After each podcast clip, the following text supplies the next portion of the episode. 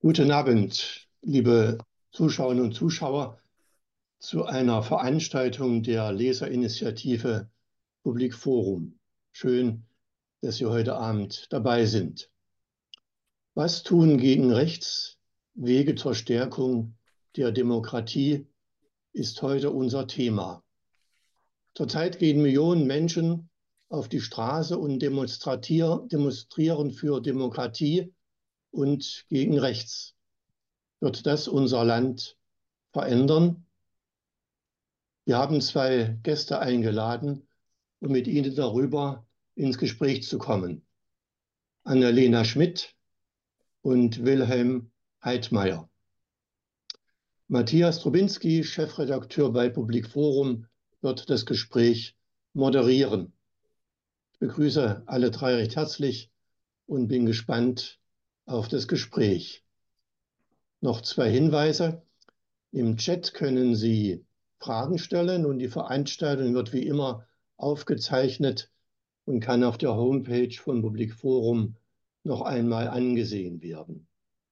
Und ich bitte Sie auch um eine Spende zur Finanzierung dieser Veranstaltungsreihe bei Public Forum, die jetzt schon einige Jahre besteht.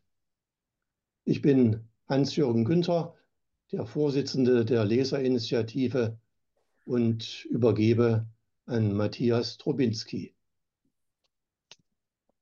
Ja, guten Abend und ein ganz herzliches Willkommen auch von mir. Schön, dass Sie da sind. Ich habe gesehen, von Schweden bis nach Rumänien, also es ist alles vertreten. Dass so viele von Ihnen heute eingeschaltet haben, das zeigt ja auch das Thema das brennt uns auf den Nägeln und manchmal vielleicht auch auf der, auf der Seele. Es zeigt, wie, wie drängend äh, das Thema ist, aber vielleicht auch, wie groß der Bedarf ist an Einordnung, an der Frage, was kann man tun.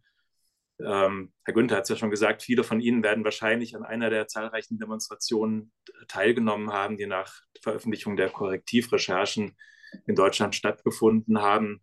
Ich wundere mich da immer über das Wort Geheimtreffen, weil geheim war eigentlich ziemlich wenig von dem, was da diskutiert wurde. Man kann bei Martin Sellner seit Jahren nachlesen, was er sich unter Remigration vorstellt, nämlich das Hinausdrängen von Menschen, die ihm aus seiner Sicht nicht ins Land passen. Auch bei Björn Höcke kann man das nachlesen im großen Interview 2018, wo er ähm, das Wort hat er von Peter Sloterdijk geklaut, der nichts dafür kann, von wohltemperierter Grausamkeit spricht, die man anwenden müsse, um Menschen loszuwerden. Also geheim oder neu war davon ziemlich wenig, aber es hat offenbar doch etwas ausgelöst. Es hat doch so etwas wie die Angststarre gelöst, die ich äh, erlebt habe in den vergangenen Monaten, wo ich ja auch auf die ständig steigenden Umfragewerte der AfD geschaut habe und gedacht habe, wo soll das enden? Wie wird das dieses Land verändern? Herbert Brandl hat bei uns im Interview, wir haben über das äh, mögliche Verbot der AfD diskutiert. Äh, Sophie Schönberger, eine Rechtsprofessorin, war dagegen, er war dafür hat aber gesagt, das, was er da gerade erlebt, das ist der Aufstand der Anständigen. Das macht Mut. Das zeigt auch, dass sehr viele Menschen, Millionen eben nicht in einem Land leben wollen, das von der AfD geprägt ist, das vom Gegeneinander von Menschengruppen geprägt ist oder äh, davon, dass eine angeblich homogene Gesellschaft wiederhergestellt werden soll, was ja auch eine Fiktion ist. Ähm, also dieses irgendwie, wir wollen das nicht, das hat sich doch die vergangenen Wochen sehr eindrücklich, wie ich finde, gezeigt. Aber was heißt das jetzt? Was folgt darauf eigentlich? Was tun gegen rechts? Schon der Titel unseres Abends ist ja eigentlich diskussionswürdig. Äh, was ist das eigentlich rechts? Müssen die Vereinten DemokratInnen nun rechter Politik etwas entgegensetzen oder den rechtsextremen Bestrebungen? Und wo verlaufen da die Grenzen? Was ist also Teil des notwendigen strittigen Diskurses, den man ja immer wieder führen muss? Und wo müssen alle Nein sagen, denen Menschenrechte und Menschenwürde am Herzen legen? Und erstmal unser Untertitel Wege zur Stärkung der Demokratie. Das ist schon ein großes Wort. Also wie will man äh, das Vertrauen wiederherstellen in die Demokratie, das ja doch vielfach äh, gelitten hat? Wie kann dieses Vertrauen wieder wachsen? wachsen? Wie kann Teilhabe äh, geschehen in, in diesem Land auch vielleicht neu gefunden werden? Was muss also die Politik tun, dass dieses Vertrauen wieder wächst, aber auch was können wir tun in der Familie, in der Nachbarschaft, in Kirchengemeinden, in vereinen. Darum soll es heute Abend gehen. Und ich freue mich sehr, dass ich wirklich zwei tolle Gesprächspartner, GesprächspartnerInnen gefunden habe. Mit Annalena Schmidt, geboren 1986 in Hessen und in Gießen hat sie Geschichtswissenschaft studiert. Das teilen wir, sowohl die Geschichtswissenschaft als auch das Studium in Gießen. 2015 ist sie aber nach Bautzen gegangen, was natürlich der Hesse nur schwer versteht, aber die Bautzener vielleicht umso mehr. Hat sich dort für Geflüchtete engagiert und bald auch gegen Rechtsextremismus, was, wie ich vermute oder fürchte, auch zusammenhängt. Dafür wurde sie 2018 von der Bundesrepublik als Botschafterin für Demokratie und Toleranz ausgezeichnet. 2019 zog sie als parteilose Stadträtin für Bündnis 90 Die Grünen auch in den Stadtrat von Bautzen. Heute lebt sie in Dresden, ist bei der evangelischen Diakonie beschäftigt, beim Projekt Demokratie gewinnt, engagiert sich aber ehrenamtlich vor allem in der Arbeitsgemeinschaft Kirche und Rechtsextremismus, ist da in den Sprecherinnenrat äh, gewählt und ist auch bei der Arbeitsgemeinschaft Kirche für Demokratie und Menschenrechte in Sachsen aktiv. Wilhelm Heidmeier, glaube ich, muss ich den wenigsten vorstellen. Er ist einfach einer der bekanntesten deutschen Konflikt- und Gewaltforscher, geboren 1945 in Nettelstedt, der Vollständigkeit halber. Er hat den Begriff gruppenbezogene Menschenfeindlichkeit geprägt und dem es, glaube ich, heute Abend auch immer wieder gehen wird und über Jahrzehnte hinweg erforscht, wie sich diese verschiedenen Formen dieser Menschenfeindlichkeit entwickelt haben und man muss es leider sagen, auch weiterentwickeln. Also wer, wenn nicht er, kann uns Einordnungen immer wieder geben heute Abend.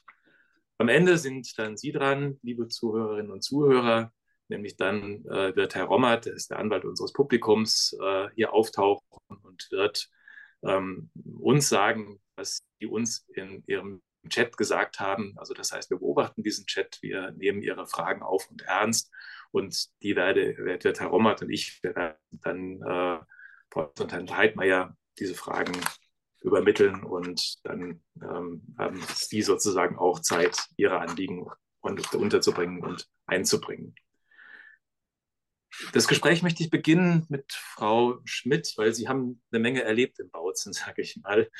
Äh, wie war denn die Atmosphäre in der Stadt, als Sie dorthin zogen? 2015, das war der Höhepunkt ja auch der, äh, des Zuzugs zahlreicher bis zu einer Million Geflüchteter, ähm, was ja doch auch zahlreiche Friktionen auch in der Gesellschaft äh, hervorbrachte. Also die Atmosphäre war angespannt. Und natürlich gerade im Osten, wo es wenig Migrantinnen und Migranten gab und gibt und wo die Konflikte natürlich auch durch eine rechte Atmosphäre durchaus auch angeheizt wurden. Ähm, ja, genau. Ähm, danke erstmal, dass ich an dem Gespräch heute Abend teilnehmen darf. Ich bin, danke, dass Sie gekommen sind. danke. Äh, ja, wie Sie schon gesagt haben, 2015 äh, nach Bautzen-Budijin gezogen und ähm, das direkt im Anschluss an das Verfassen meiner Doktorarbeit und habe irgendwie in dem Jahr nicht so viel mitbekommen, was politisch so lief weil ich irgendwie in meiner eigenen Welt war und äh, auch in den Tagen, als ich zum Vorstellungsgespräch nach Bautzen fuhr, was dann irgendwie vier Tage vor Abgabe der Doktorarbeit war, waren Ausschreitungen in Heidenau gegen Geflüchtetenunterkünfte und so weiter. Aber irgendwie habe ich das in meiner Endphasenkopf-Doktorarbeit noch nicht so richtig auf dem Schirm gehabt und mitgenommen und bin dann erstmal nach Bautzen gezogen, so fließend zwischen September und Januar 2015, 16 und habe mich total darauf gefreut, mich für geflüchtete Menschen einzusetzen, weil das in der Zeit, als ich die Doktorarbeit schrieb, nicht mhm. möglich war und habe mich direkt in den ersten Tagen dort einem Bündnis angeschlossen, Bautzen bleibt bunt, habe Patenschaften für Geflüchtete übernommen und ähm, habe aber schon schnell mitbekommen, dass es in der Stadtgesellschaft Spannungen gibt. Und sechs Wochen nachdem ich nach Bautzen gezogen war, brannte dann der Husarenhof, ein Hotel, was als Unterkunft für Geflüchtete vorgesehen war. Es ist bis heute nicht geklärt, ob es jetzt eine politisch motivierte Kriminalität war, dass er brannte, aber es gingen dann Nachrichten durch die Presse, dass Menschen gejubelt haben, dass Menschen geklatscht haben, als das Gebäude brannte, dass ähm, Handwerker, die das begutachtet mhm. haben, äh, dass Videos existieren, die das entsprechend gutiert haben und äh, kommentiert haben in diesen Videos mit gute Arbeit, Jungs. Und mit dem zunehmenden Engagement und dem Mitbekommen, was in der Stadtgesellschaft läuft, die ersten rechten Demonstrationen, die ich mitbekommen hatte, dass dort jeden Sonntag eine Initiative Wir sind Deutschland auf die Straße gegangen ist, ein lokaler Pegida-Ableger quasi. Ähm, Pegida hat sich ja 2014 mhm. gegründet. Ähm, und was mich irritiert hat, ich kam aus so einer linksgrünen Studierendenstadt wie Gießen, ähm, die sehr jung, sehr studentisch geprägt ist, wo es irgendwie der Normalfall war, dort ist eine rechtsextreme Demo und dann steht da sofort ein riesiger Gegenprotest dagegen. Und den gab es nicht. Es gab zwar ganz viele Menschen, die engagiert waren, die sich für geflüchtete Menschen eingesetzt haben, die aber nicht laut wurden gegen rechts. Und ähm, das war so die Stimmung so der, der ersten mhm. Monate des Ankommens in der eigentlich sehr schönen Stadt. Aber Sie haben sich dann doch, doch fremd gefühlt. Sie haben erzählt, habe ich, hab ich gelesen, dass Sie ja letztlich in Gießen gar nicht zu den Linken gehörten, sondern da eher als konservativ oder als, als nicht so links wahrgenommen wurden. Aber auf einmal äh, in Bautzen war das ganz anders. Ja, korrekt. Ich war in ja. meiner Studienzeit in der Hochschulpolitik aktiv und aber nicht in der hochschulpolitischen Gruppe, sondern einfach mhm. konstruktiv ausgerichtet an ähm, der aktuellen Bologna-Reform etc. und habe mich versucht, dort in Fachbereichsräte etc. einzubringen. Ähm, war aber der Meinung, dass es irgendwie nicht über Besetzung von Hochschulgebäuden funktioniert, mhm. sondern durch das Gespräch und ähm, dort eher dann als die Konservative mhm. in der mhm. Politik gelesen war, die plötzlich als links gelesen wurde in Bautzen, obwohl ich eigentlich mehr oder weniger dasselbe gesagt habe, was ich auch vor, zuvor schon in mhm. Hessen gesagt hatte. Ja. Woran macht man denn sowas fest wie eine rechte Stimmung? Also das ist ja ein, so ein unscharfer Begriff. Äh, sind da Diskurse besetzt? Ähm, ähm, woran merkt man das? Ich meine, wenn man über den Marktplatz vom Außen geht, denkt man erstmal eine tolle, schöne Stadt, äh, in der man sehr gerne ist. Also war da jetzt vor ein paar Jahren mal und dachte mir, wow, das ist schon sehr hübsch hier. Na, woran merkt man dann rechte ja. Stimmung? Es ist teilweise einfach schon im Stadtbild geprägt, wenn dort Gruppen mit Kutten laufen, auf denen 1, hm. 2, 5 steht, was für Aryan Brotherhood East Side, also arische Bruderschaft Osten. Hm. Äh, und das keinen Widerspruch erntet, dass rechte Kleidungsmarken im Stadtbild sehr präsent sind, dass ähm, diese Demos von Wir sind Deutschland, äh, wo gegen geflüchtete Menschen gehetzt wurde und teilweise auch schon Reichsbürgerthesen zu dieser Zeit und verfassungsrelevante mhm. Legitimierung des Staates, was es damals noch nicht gab, geäußert wurde, also zumindest nicht als Kategorie der Sicherheitsbehörden, ähm, dass es, wenn es im Kirchgemeinderat Leute sind, die plötzlich ähm, anfangen, Verschwörungsideologien, wie wir sie dann vehement in der Corona-Zeit kennengelernt haben, schon in der Zeit äußerten und es dazu Rissen, ähm, mhm. auch in Kirchgemeinden beispielsweise kam. Daran merkt man diese Stimmung oder dass, wenn die, der Husarenhof brannte und also dieses also Hotel, was für Geflüchtete vorgesehen war, und es war erstmal so ein Schweigen vorhanden und man wusste gar nicht, mit wem kann ich denn jetzt darüber reden, wie schlimm ich das finde. Und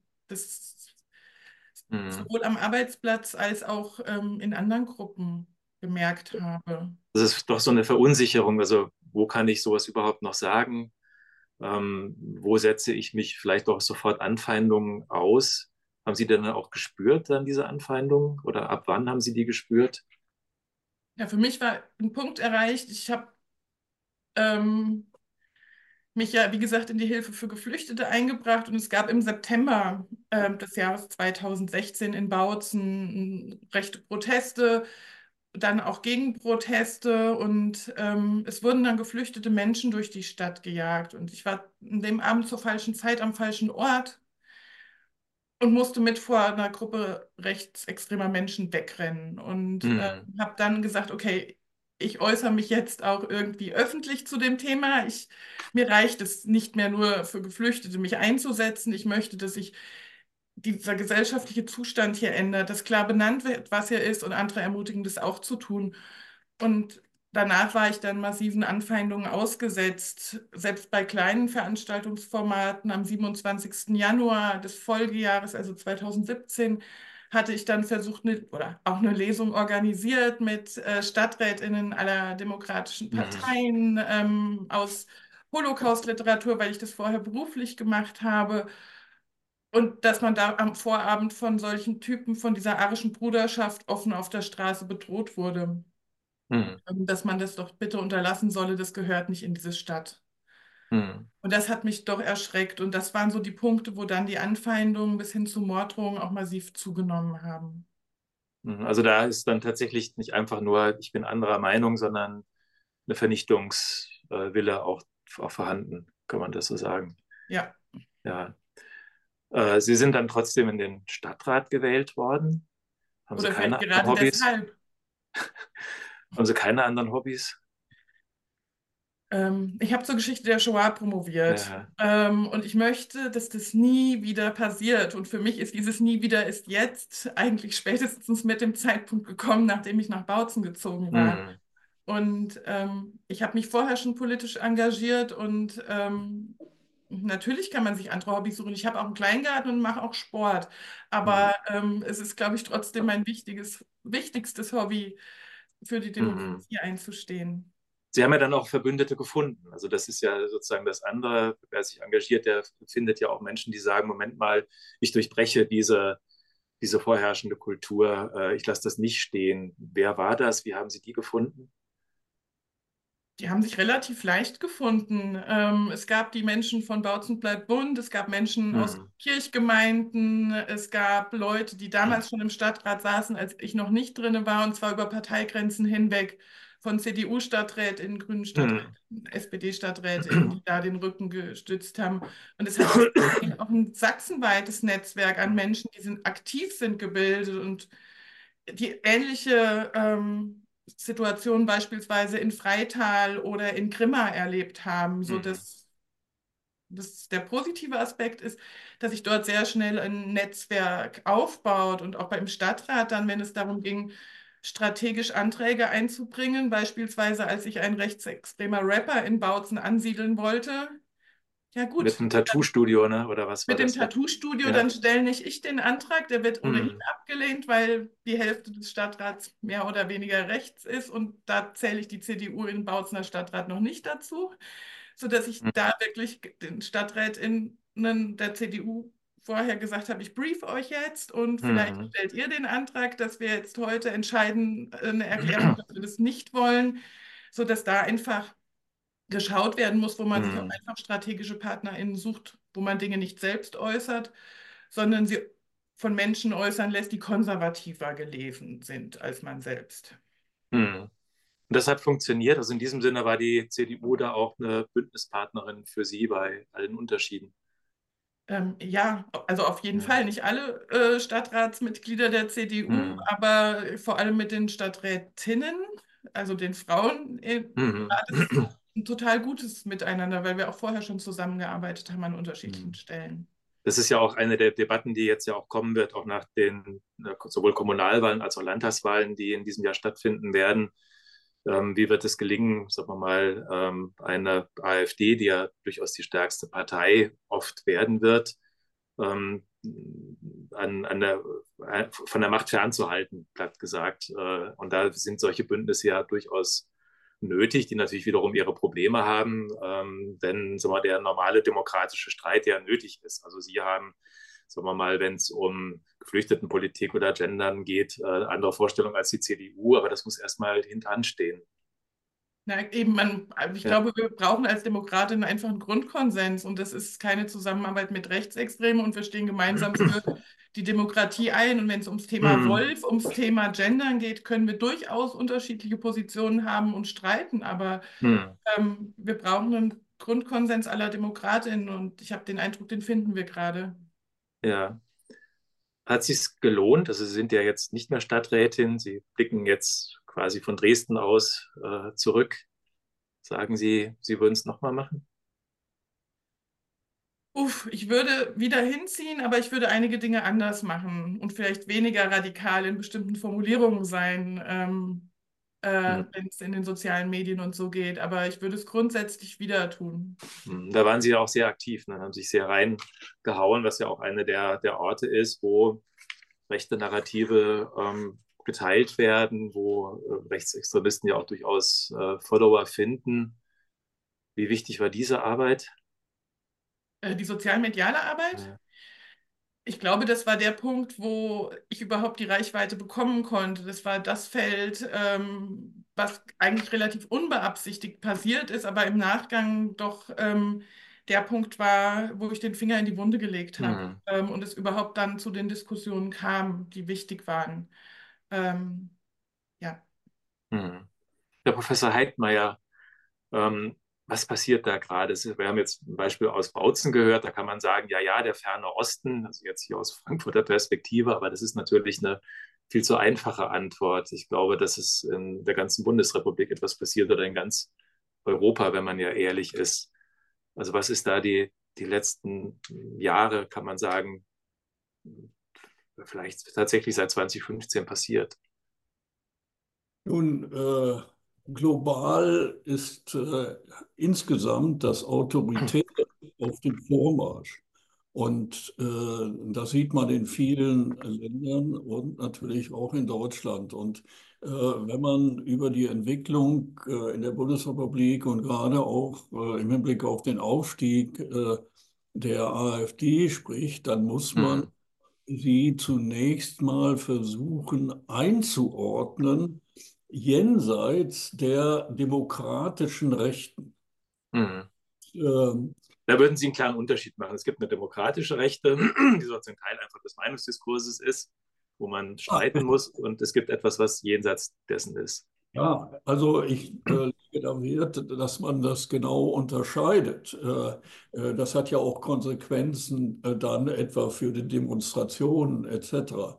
Und ähm, äh, wir müssen uns damit äh, befassen, dass die AfD einen wirklich neuen politischen Erfolgstypus hervorgebracht hat. Und wenn man das rechte Spektrum sich ansieht, jenseits eben der demokratischen Rechten, dann unterscheide ich äh, auf der einen Seite den Rechtspopulismus, äh, wobei man gar nicht weiß, was das eigentlich ist. Das ist eine leere, diffuse Hülle und ich bin immer äh, völlig entsetzt, wie gedankenlos in den Medien und verharmlosend äh, auch in, in der Politik mit dem Begriff Rechtspopulismus äh, umgegangen äh, wird. Denn der Rechtspopulismus will eigentlich nur öffentliche Erregung erzeugen, Mhm. Hat sonst im Grunde gar nichts zu bieten und ist völlig konturenlos. Der Populismus ist ja auf die Gegenwart gerichtet, äh, sozusagen, aber rechts ist ja ein Veränderungsprogramm. Ja, äh, das ist die eine Ja. Seite. Und die andere Seite ist natürlich der klassische Rechtsextremismus, den wir aus der Vergangenheit kennen, der immer auch mit Gewalt hantiert. Mhm. Und die AfD hat es meiner Ansicht nach geschafft, genau sich dazwischen zu platzieren. Und deshalb äh, nenne ich die AfD auch autoritärer Nationalradikalismus. Äh, darin stecken Mhm. Kriterien, an denen man abmessen kann, in welchem Verhältnis die AfD eigentlich zur Demokratie steht. Und äh, da kann man dann diese drei Kriterien durchbuchstabieren. Also das Autoritäre zielt eindeutig auf das Gesellschaftsmodell. Das heißt, es geht um traditionelle Lebensweisen, es geht um den Antipluralismus, etwa äh, äh, im Hinblick auf sexuelle Vielfalt oder Lebensstile. Ähm, und äh, so geht das weiter. Es geht um äh, Mhm. Hierarchien und Kontrollen. Das ist das Autoritäre.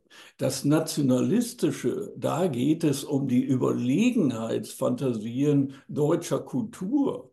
Äh, Und äh, auch äh, beim Nationalistischen geht es um Identitätspolitik als Mhm. Ausgrenzungspolitik. Und hinzu kommt auch beim Nationalistischen die Versuche der Neudeutung deutscher Geschichte.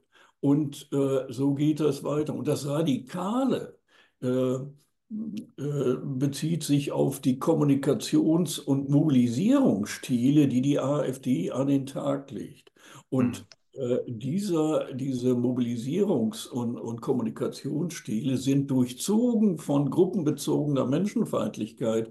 Das heißt, dass Menschen allein aufgrund ihrer Gruppenzugehörigkeit und völlig unabhängig von ihrem individuellen Verhalten in die Abwertung und Diskriminierung hineingeraten und dann natürlich auch mit diesen ähm, äh, Ausweisungsfantasien äh, belegt werden, wie sie in, äh, äh, und zwar Zwangsausweisungen, wie sie in Potsdam thematisiert worden sind. Also diese drei Kriterien charakterisieren äh, eigentlich die AfD und das ist das äh, Fatale. Sie sind attraktiv für Teile der mhm. Bevölkerung. Für, für, wen denn eigentlich? Also, man, also am Anfang hieß es ja, als rechte Parteien auftauchten, naja, das sind die Armen, die Marginalisierten, die äh, keine andere Wahl haben, die enttäuscht sind von den anderen Parteien. Aber das trifft es ja überhaupt nicht. Also wenn man sieht, viele AfD-Wähler sind, sage ich mal, ganz, ganz normale bürgerliche Menschen.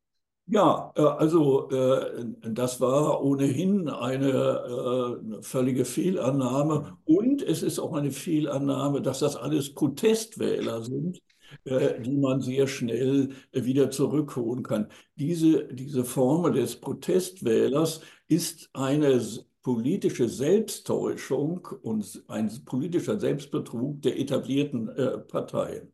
Und ähm, man muss ja nur mal auf die Wählerschaft, das haben Sie ja angedeutet, äh, sehen.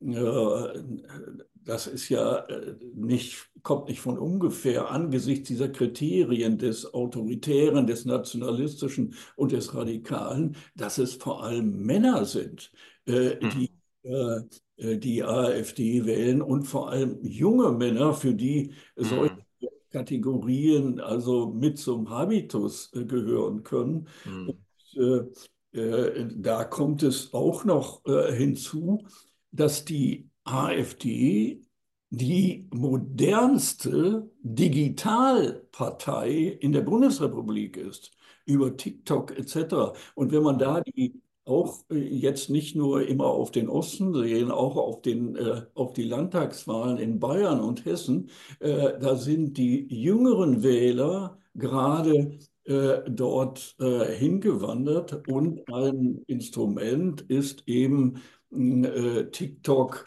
Und man kann ja nur staunen, wie weit die äh, traditionellen, etablierten Parteien das alles verschlafen haben, während die äh, AfD dort riesige Like-Zahlen. Sie hat natürlich immer, immer einen Vorteil. Sie kann also sozusagen ja die, den, den Algorithmus von TikTok ja perfekt bedienen, also mit Zuspitzung, mit äh, auch zum Teil falschen behaupten. Oder wenn Maximilian Krah sich hinstellt und dann Beziehungstipps gibt, also der Spitzenkandidat für die Europawahlen sagt irgendwie, sei ein Mann, äh, meide die Grünen, wähle rechts, geh an die frische Luft, da lachen wir, aber natürlich äh, kommt das an und er besetzt ein Feld. Ich glaube, das ist ja das, das was, was die AfD gerade attraktiv macht. Sie besetzt Felder, ähm, auch für Menschengruppen, die sich nicht repräsentiert fühlen, die in ihren Lebensformen, in ihren kulturellen Präferenzen nicht mehr repräsentiert sind, haben wir, also Anführungsstriche, die Politik, die Medien da was falsch gemacht, haben wir Menschen übersehen.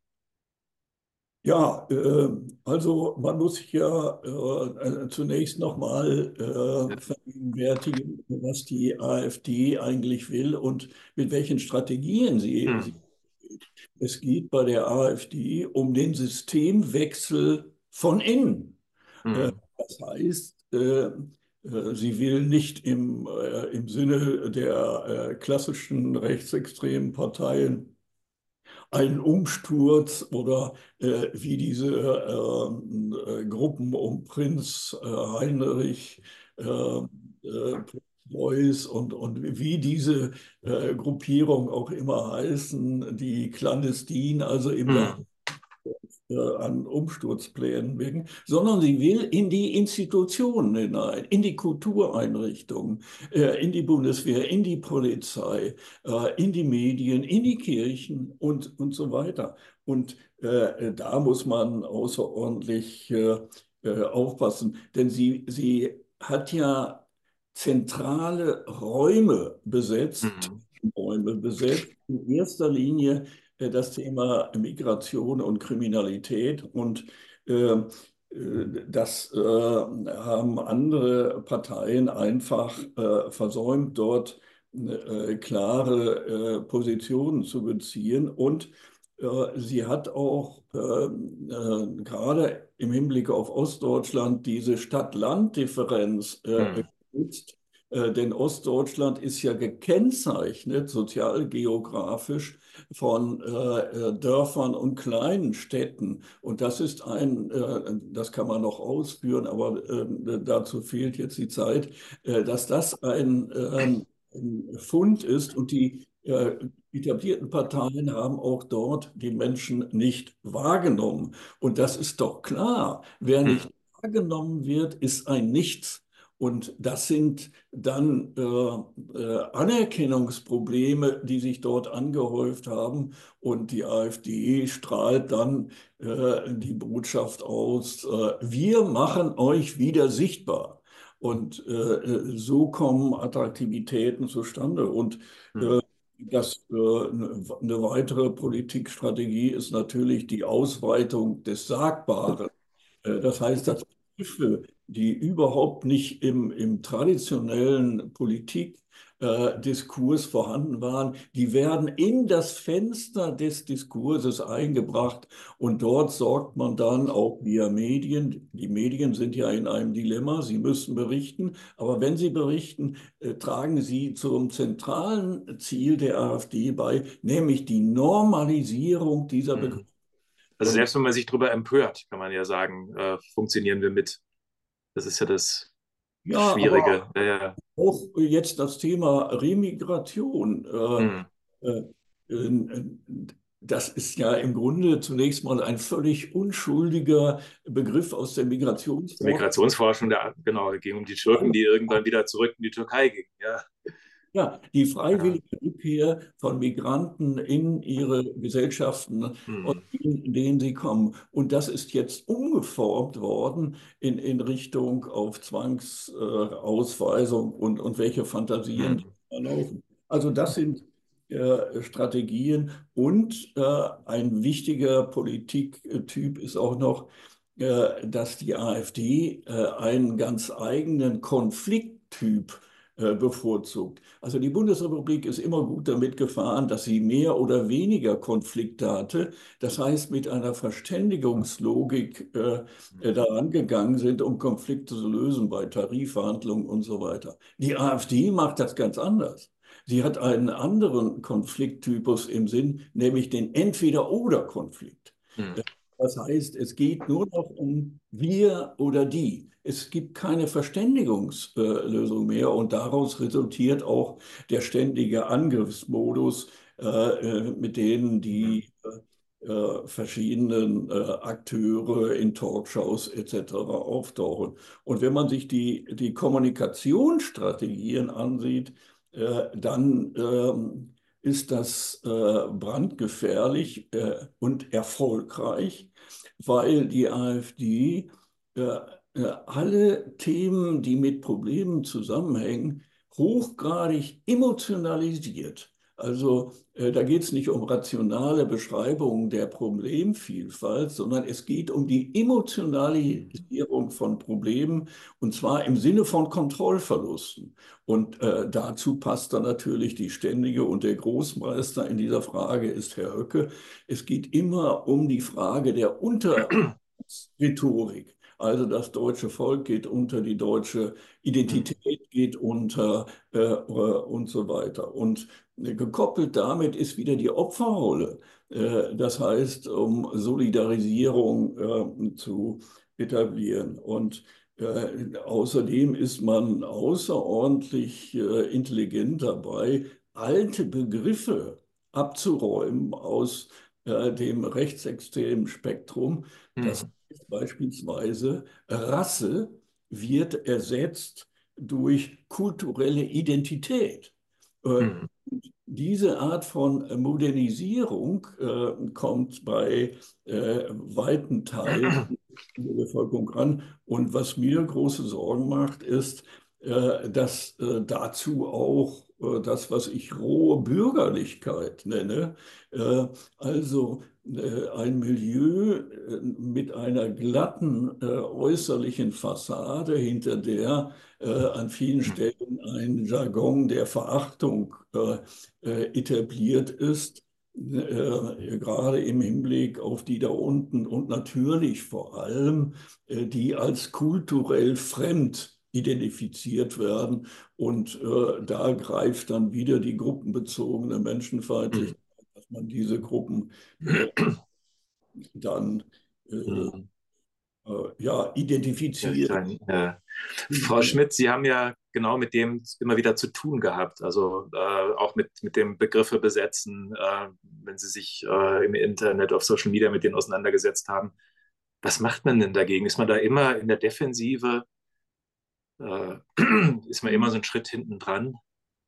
Ja, also äh, ja. Man, man, geht ja ganz offensichtlich äh, sehr offensiv äh, auch damit um und, und dann auch natürlich mit, mit äh, diesem Konflikttypus wir oder die, also diese hm. Logik, die ja gar nicht auf Verständigung ausgerichtet, hm. äh, sondern ähm, es ist klar, diese hm. Konfliktlogik ist außerdem hochgradig gewaltanfällig. Hm. Aber Frau Schmidt, was, was machen Sie denn? Also, also wie, wie, wie, wie sind Sie dem im, auf Social Media begegnet? Ähm, ich muss sagen, ich bin sehr schnell dazu ja. übergegangen, weil es aus meiner Sicht nichts bringt, dort in große Diskussionen in den sozialen ja. Medien zu gehen, weil dort ohnehin eine Strategie verfolgt wird, die wirklich nur auf, auf Abwertung etc. Mhm. ausgelegt ist. Es wird ganz stark ein Themenhopping gemacht. Also selbst wenn man mit Argumenten kommt, wird dann direkt das nächste Nonsensthema aufgemacht, sodass Diskussionen aus meiner Sicht an der Stelle in den sozialen Medien relativ wenig bringen und habe es mhm. tatsächlich dann auch aus Selbstschutzgründen vermieden, ähm, dort in größere Diskussionen zu gehen, sondern verfahre da eigentlich mit der Strategie, dass ich in den sozialen Medien eher die Leute bestärke, die sich für Demokratie einsetzen, hinterlasse mhm. dort, gerade wenn Shitstorms Personen laufen, nette Kommentare, um die zu bestärken und mhm. auch Nettes dort zu hinterlassen, statt in Diskussionen mit Accounts zu gehen, oftmals auch Trolle-Accounts, die gar nicht unter Klarnamen agieren, sodass ich an der Stelle in den sozialen Medien die Diskussion mhm. für nicht sinnvoll erachte. Mhm. Also don't feed the troll, also nicht die Trolle füttern, die da ihr Geschäft betreiben. Genau, also, ja. weil dafür ist dann so, ich habe doch, ne, doch noch andere Hobbys und äh, wenn man dort anfängt, äh, in den sozialen Medien entsprechend noch in die mhm. Datendiskussionen zu gehen, ich setze dort eher tatsächlich ähm, auf persönlichen Kontakt zu Menschen. Ich habe mhm. auch in mhm. meinem Umfeld Menschen, ähm, die sich äh, menschenverachtend äußern und versuche dort eher im persönlichen Gespräch mit Leuten, zu denen ich eine persönliche Beziehung habe und würde das auch allen empfehlen, dort mhm. mit Menschen ins Gespräch zu kommen, im Gespräch zu bleiben. Denn bei dem Onkel, bei der Tante, äh, bei mhm. dem Mensch im Kleingartenverein ähm, über den Gartenzaun erreicht man mehr, als wenn man in den sozialen Medien in Diskussionen mit Menschen geht, zu denen man überhaupt keine persönliche Beziehung hat. Mhm das ist ja auch schon schwer genug letztlich, also mit Menschen auch äh, zu reden, die auf einmal anfangen ähm, zu sagen, naja, ich finde ja schon, dass die alle rausgehören oder wer sich da schlecht benimmt, der gehört halt weg. Das kann ich mir auch vorstellen, ja, dass das nicht einfach ist. Genau, und das ist, da bin ich noch in der privilegierten hm. Situation, dass ich jetzt ähm, ein, ein, Umfeld hier in Sachsen habe, was ähm, sehr aufgeschlossen ist, was, was sehr demokratisch unterwegs ist. Hm. Aber es gibt natürlich auch Situationen in familiären Situationen, hm. wo sich Menschen dann entsprechend äußern und verfahre da auch immer in dem Ansatz, äh, wenn es darum geht, Bildungsarbeit zu machen, die Leute zu bestärken, die sich für eine Demokratie einsetzen wollen, damit man die bestärkt mit Argumenten, mit Umgang mit Hass im Netz, Umgang mit Verschwörungserzählungen Umgang mit rechtsextremen Äußerungen und menschenverachtenden Äußerungen, dass man dort die Menschen trainiert, die den Kontakt zu Menschen mhm. haben, um im persönlichen Umfeld entsprechend demokratiestiftend aktiv werden zu können. Denn ich erreiche mit Bildungsarbeit beispielsweise ähm, nicht Onkel Hans Günther, das ist jetzt eine fiktive Person, mein Onkel heißt anders und ist auch anders unterwegs, äh, der würde niemals zu einer politischen Bildungsveranstaltung gehen, aber ich erreiche vielleicht seine Tochter, die abends mit ihm irgendwie zusammensitzt oder sonntags beim Kaffee, mhm. die dann entsprechend die persönliche Beziehung zu ihm hat, um auf ihn entsprechend einwirken zu können, was mir nicht gelingt, weil ich habe zu Onkel Hans Günther keine persönliche mhm. Beziehung. Mhm. Ein schwieriges Geschäft, Herr Professor Heidmeier, oder? Wenn Sie das so hören. Ja, äh, also äh, das ist äh, deshalb auch schwierig, wenn man sich ansieht, und umschaltet auf Erklärungsversuche. Wir haben ja bisher an vielen Stellen mhm wie die AfD vorgeht und wo man aufmerksam sein muss, mit welchen Kommunikationsstrategien vorgeht. Und wenn man auf die Erklärungsebene kommt, dann wird es im Grunde ganz schwierig und da kann man auch Erklärungen für den Erfolg, zumindest den derzeitigen Erfolg, mhm. Drei Dinge unterscheiden. Einmal langfristige Erklärung. Äh, und da sind die Versuche einiger Politiker, das ist einfach die, nur die Ampel. Und wenn die Ampel weg ist, dann ist das Problem auch weg. Das ist natürlich völliger Unsinn, denn wir haben es mit langfristigen Entwicklungen zu tun. Und 2001 ähm, äh, haben wir ein Buch äh, zu Schattenseiten der Globalisierung äh, veröffentlicht und darin habe ich die These vertreten, dass wir, wenn sich ähm, bei den wirtschaftlichen Entwicklungen, bei der Frage sozialer Integration und sozialer Ungleichheit nichts ändert, werden wir eine massive Rechtsentwicklung bekommen. Das war 2001 und das ist nicht wirklich erfunden, sondern das kann man nachlesen. Und äh, da äh, wird das nun äh, äh wirklich äh, schwierig, weil zu dem Zeitpunkt konnte man schon, und das konnten wir auch messen in den Untersuchungen mit Bevölkerungsbefragungen, dass, äh, ich habe das damals Demokratieentleerung genannt. Mhm als damals schon bröckelte das Vertrauen in die Institutionen. Und das ist äh, äh, außerordentlich schwierig, das an bestimmten Stellen wieder aufzuarbeiten. Aber wir kommen vielleicht noch dazu, dass mhm. diese langfristige Entwicklung und dann müssen wir, und das ist, glaube ich, ein ganz wichtiger Erklärungsfaktor, wir haben es seit 2001 mit einer Serie von Krisen zu tun. Und mhm. Äh, diese Krisen waren zunächst mal so sektoral auf bestimmte Teile der Gesellschaft. 2019 äh, äh, mit der Corona-Krise war es systemisch, also das ganze Gesellschaftssystem war infiziert im wahrsten Sinne des Wortes. Und heute haben wir es mit mhm. multiplen Krisen zu tun. Äh, Ukraine-Krieg, Inflation, äh, äh, Klimakrise und äh, dergleichen. Und jetzt muss man einfach mal gucken, was ist denn überhaupt eine Krise? Wodurch zeichnet sie sich aus? Und das erste äh, Kriterium ist, äh, die Routinen der politischen Instrumente, die zur Verfügung stehen, zur Lösung dieser Probleme funktionieren nicht nicht mehr sofort und nicht mehr kostenlos. Und das zweite Kriterium ist ganz wichtig für große Teile der Bevölkerung. Die Zustände vor der Krise sind nicht wiederherstellbar. Ja. Und das bedeutet, dass für Teile äh, der Gesellschaft Kontroll Verluste auftreten. Das können wahrgenommene Kontrollverluste sein oder erfahrene oder befürchtete Kontrollverluste, also der, den Verlust äh, über die Gestaltbarkeit des eigenen Lebens äh, und dass ich mein Leben selbst mhm.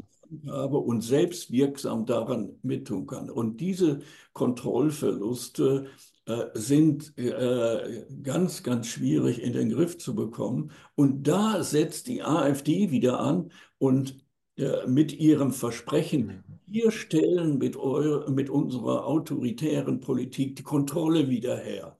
Mhm.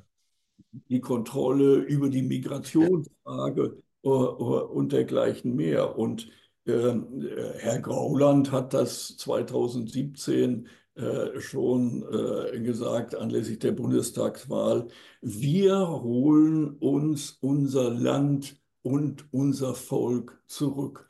Das heißt, äh, dort äh, war schon äh, ange angesagt, was zu tun ist. Und ein Satz noch, die Einstellungsmuster, die heute in Teilen der Bevölkerung vorhanden sind, im Hinblick auf gruppenbezogene Menschenfeindlichkeit oder auch andere, die waren, und das ist das ganz äh, fatale, die waren schon vor der Gründung der AfD in der Bevölkerung vorhanden. Vor der Gründung. Die AfD ist 2000. Dann ihren Ausdruck, ja, ja. Der AfD. Und äh, die Wähler äh, zu dem Zeitpunkt mit diesen Einstellungsmustern, die waren wahlpolitisch vagabundierend unterwegs, mal bei der SPD, mal bei der CDU oder sind in die wutgetränkte Nichtwählerschaft. Äh, mhm. Und mit äh, der, der, äh, mit der Zuwanderung, äh, mit den, ähm, der großen Zuwanderung von Geflüchteten 2015 hatten plötzlich die äh, diese Wähler äh, einen politischen Fixpunkt. Und Herr Gauland ist da ganz offen. Äh, diese Zuwanderung damals von Geflüchteten war ein Geschenk des Himmels.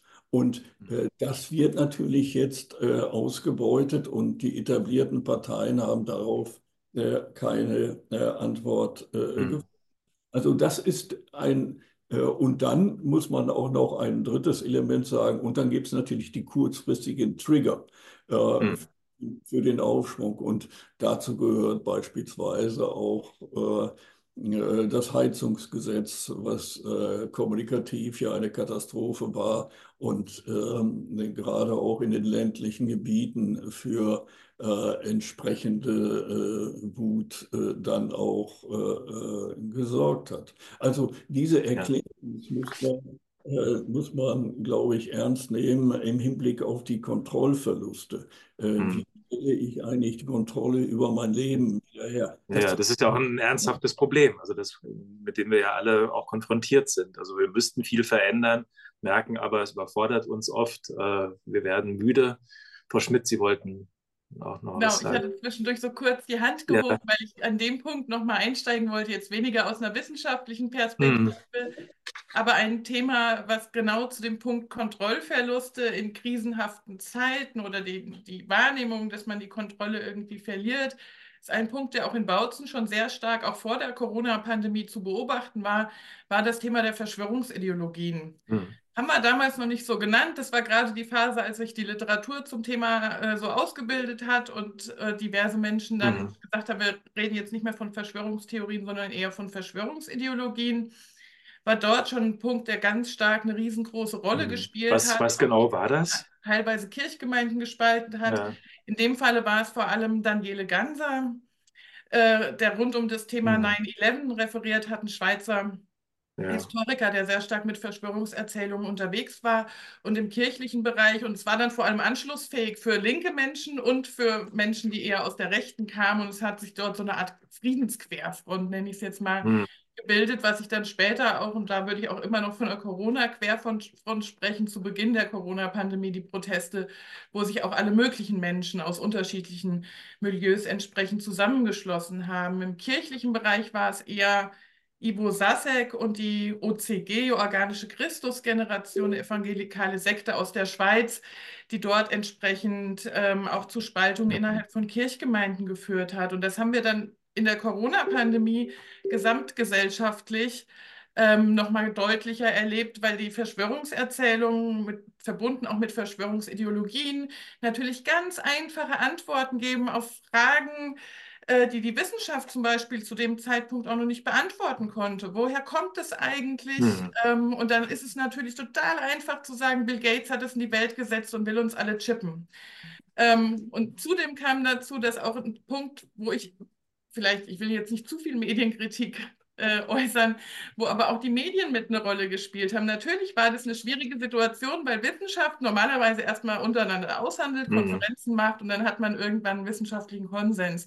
Und dort hatten wir ganz viele VirologInnen, die zu dem Thema geforscht haben und alle ihre Forschungsergebnisse äh, veröffentlicht haben und Medien natürlich auch direkt, weil man Antworten geben wollte, das veröffentlicht haben und es dort auch teilweise zum sogenannten Fails Balance kam.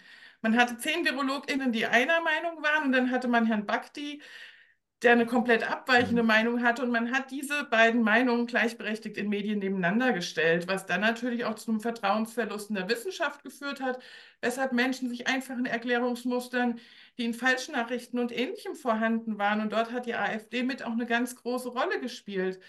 Ich erinnere mich an die Anfangszeit der Corona-Pandemie, als hier die AfD-Abgeordneten mit Blumensträußen in die Krankenhäuser gegangen sind, um sich bei PflegerInnen zu bedanken oder die ans Uniklinikum hm. Dresden selbstgenähte Masken gespendet haben, weil sie dort der Meinung waren, die Bundesregierung tut zu wenig. Und wenige Monate später haben sie die Corona-Proteste mit angeführt und auch mit entsprechenden Falschnachrichten, Falschbehauptungen und Verschwörungsideologien, die hm. meiner Meinung nach in dem ganzen Themenbereich eine große Rolle spielen, mit angeheizt. Und deshalb ähm, glaube ich, dass das ein wichtiger Themenaspekt ist, auch hm. mit eben Falschnachrichten, die Sie ja selbst mit äh, mehr oder weniger Falschnachrichten über ihr eigenes Parteiprogramm.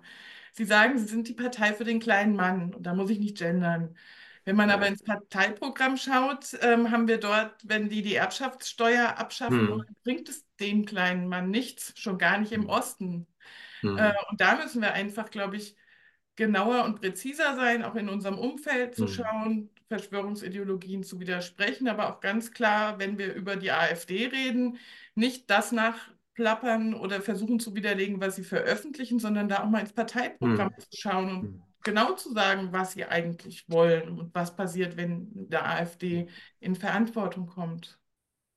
Ja, das, da sind wir jetzt schon ein bisschen noch in der Frage, was tun. Also dazu gehört vielleicht auch einfach mal zu sagen, was steht denn da im Programm drin? Hilft das oder sind wir da wieder sehr auf der argumentativen Ebene? Herr Heidmeier, also, ja. Ja, äh, ins Programm hineinsehen äh, hilft überhaupt nicht, äh, denn mhm. äh, die äh, AfD legt ja Wert darauf, äh, äh, dass sie gerade nicht in die Falle trifft, in die die NPD vor vielen Jahren gelaufen ist. Das heißt, dass sie im Programm tatsächlich den Umsturz schon reingeschrieben hat und damit klar war, sie ist äh, verfassungsfeindlich. Das macht die AfD mhm. nicht ist ja viel cleverer und deshalb sind die Zeiten äh, äh der alten äh, NPD ja äh, noch sehr einfach. Das hm. ist viel komplizierter, weil sich das ganze, äh, dieses ganze rechte Spektrum qualitativ völlig verändert hat. Ob das nun bei den Ideologien ist oder bei den hm. Kommunikationsstrategien hm. und so weiter. Hm. Und äh, da gebe ich Frau äh, Schmidt äh, völlig recht. Äh, amerikanische Untersuchungen haben schon vor längerer Zeit den Zusammenhang von Kontrollverlusten und Verschwörungsideologien mhm. deutlich herausgestellt. Das heißt, äh, wenn diese äh, Vertrauens Kontrollverluste auftauchen, dann sucht man natürlich nach Schuldigen, damit man sich selbst auch stabilisiert, mhm. weil man weiß, das sind die Schuldigen. Mhm. Selbst nicht verantwortlich. Und ähm, da. Aber was würden Sie denn tun? Also sozusagen, was, was raten Sie denn jetzt, wir mal, wir haben viele Zuhörerinnen und Zuhörer, die in Kirchengemeinden sind, die viel auch sozial vernetzt sind, die rumkommen. Was sollen die machen? Also sollen die sagen, pass, pass mal auf, die AfD gefährdet A, ihren Wohlstand, B, ihre Sicherheit, äh, C, ähm, von mir aus auch noch die Reisefreiheit, wenn irgendwie überall die Schlagbäume wieder runtergehen. Also ja, was, was kann man also machen? Die, ja. Ja, da sind wir bei, bei dieser Frage. Frau Schmidt hat äh, das ja. auch schon äh, angedippt. In der Tat äh, brauchen wir äh, neben einer äh, an verschiedenen Stellen anderen Politik, dazu können wir ja noch kommen, mhm. tatsächlich eine konfliktfähigere Zivilgesellschaft. Und äh, das bedeutet, dass man in den nahen sozialen Bezugsgruppen, die man hat, das ist die Verwandtschaft, das ist äh, die Freund, äh, mhm. Freundesgruppe, mit der man gerne kocht. Ähm, äh, das ist der Sportverein, das ist der Arbeitsplatz, den man nicht vereisen lassen äh, möchte.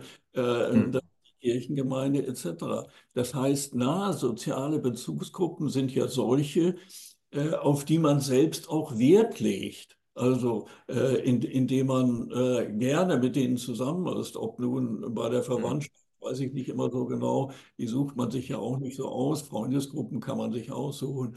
Äh, äh, aber das ist egal. Aber was passiert, und jetzt kommt eigentlich der Punkt, äh, auch in Kombination mit den Großdemonstrationen, die ungeheuer wichtig sind. Denn jede Gesellschaft muss immer wieder ihre Wertvorstellungen öffentlich machen. Und da hilft auch keine Erklärung einer Bundesregierung und auch kein Verfassungsgericht. Die Gesellschaft muss selbst ihre Wertvorstellungen immer wieder äh, äh, deutlich machen. Das hat aber doch dann im Grunde einen Haken. Bei diesen Demonstrationen ist man unter sich. Man hm. fühlt sich wohl und sicher und das ist auch gut so.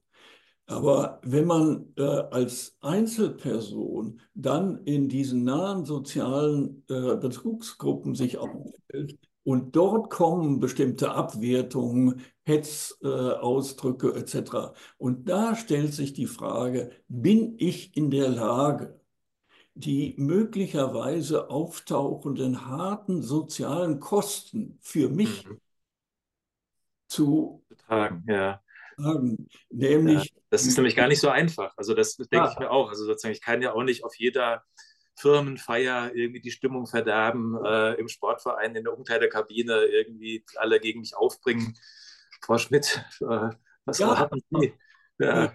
Die harten sozialen Kosten, wenn man, wenn ich nicht in der Lage bin, und ich rede jetzt äh, nur von mir und nicht von irgendjemandem, mhm. Äh, wenn ich nicht in der Lage bin, äh, diese möglichen harten sozialen Kosten zu tragen, dann läuft was schief. Wenn ich ja. also bei Verwandtschaftstreffen äh, still bin, wenn äh, der Onkel Karl nach dem fünften Bier äh, seine Sprüche loslässt, äh, bin ich dann still, weil ich möglicherweise noch was erben will oder wie auch immer. Oder bei der, bei der Freundesgruppe, wenn ich Aha. immer noch eingeladen werden will zum Ko gemeinsamen Kochen, wenn da die äh, Sprüche kommen. Und äh, da ist, äh, trägt ein Schweigen, trägt eindeutig zur Normalisierung dieses mhm.